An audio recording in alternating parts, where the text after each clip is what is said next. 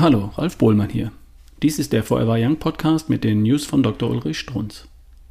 Sonnenmilch und Hautkrebs. Hautkrebs nimmt in Deutschland zu, betrifft jährlich ca. 200.000 Mitmenschen. 24.000 davon erkranken sogar am gefährlichen, am schwarzen Hautkrebs, dem Melanom.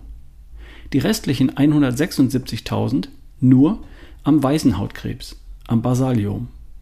Den schneidet man heraus und der Mensch ist wieder gesund der metastasiert nicht. Und den verdenken wir in erster Linie der gefährlichen UVB-Strahlung, dem Sonnenbrand, dem zu viel.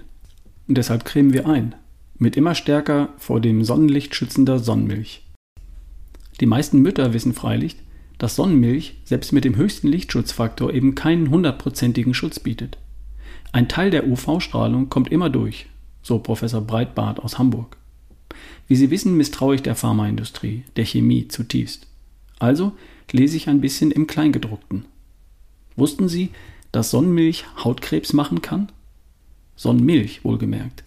Dass die drei enthaltenen UV-Filter namens Octylmethoxyceinnamat, Benzophenol 3 und Octocrylen in den Tiefen des Gewebes hochreaktive Sauerstoffverbindungen produzieren, die, Zitat, wie die Strahlung das Erbgut der Zellen schädigen können.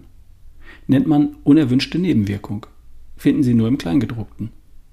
Lange Rede, kurzer Sinn. Ich persönlich und meine Familie haben noch nie auch nur einen Tropfen von diesem Zeug verwendet. Wir wissen warum. Wir wissen, dass Beta-Carotin, Mohrrüben, in der richtigen Dosis direkt in die Haut wandert, als Farbstoff, und mindestens 40% der schädlichen UVB-Strahlung von vornherein wegzaubert. Und wenn Sie die Dosis erhöhen, wie ich das tue, natürlich mehr als 40%, genügt mir. Wenn dann noch Selen dazukommt, dann brauche ich keine krebserregende Sonnenmilch. Ende der News von Dr. Ulrich Strunz. Kommentar von mir? Den Sonnenbrand gilt es zu verhindern, keine Frage. Da hilft Kleidung, Kopfbedeckung und natürlich langsame Gewöhnung an die Sonne. Bis zum nächsten Mal. Dein Ralf Bohlmann.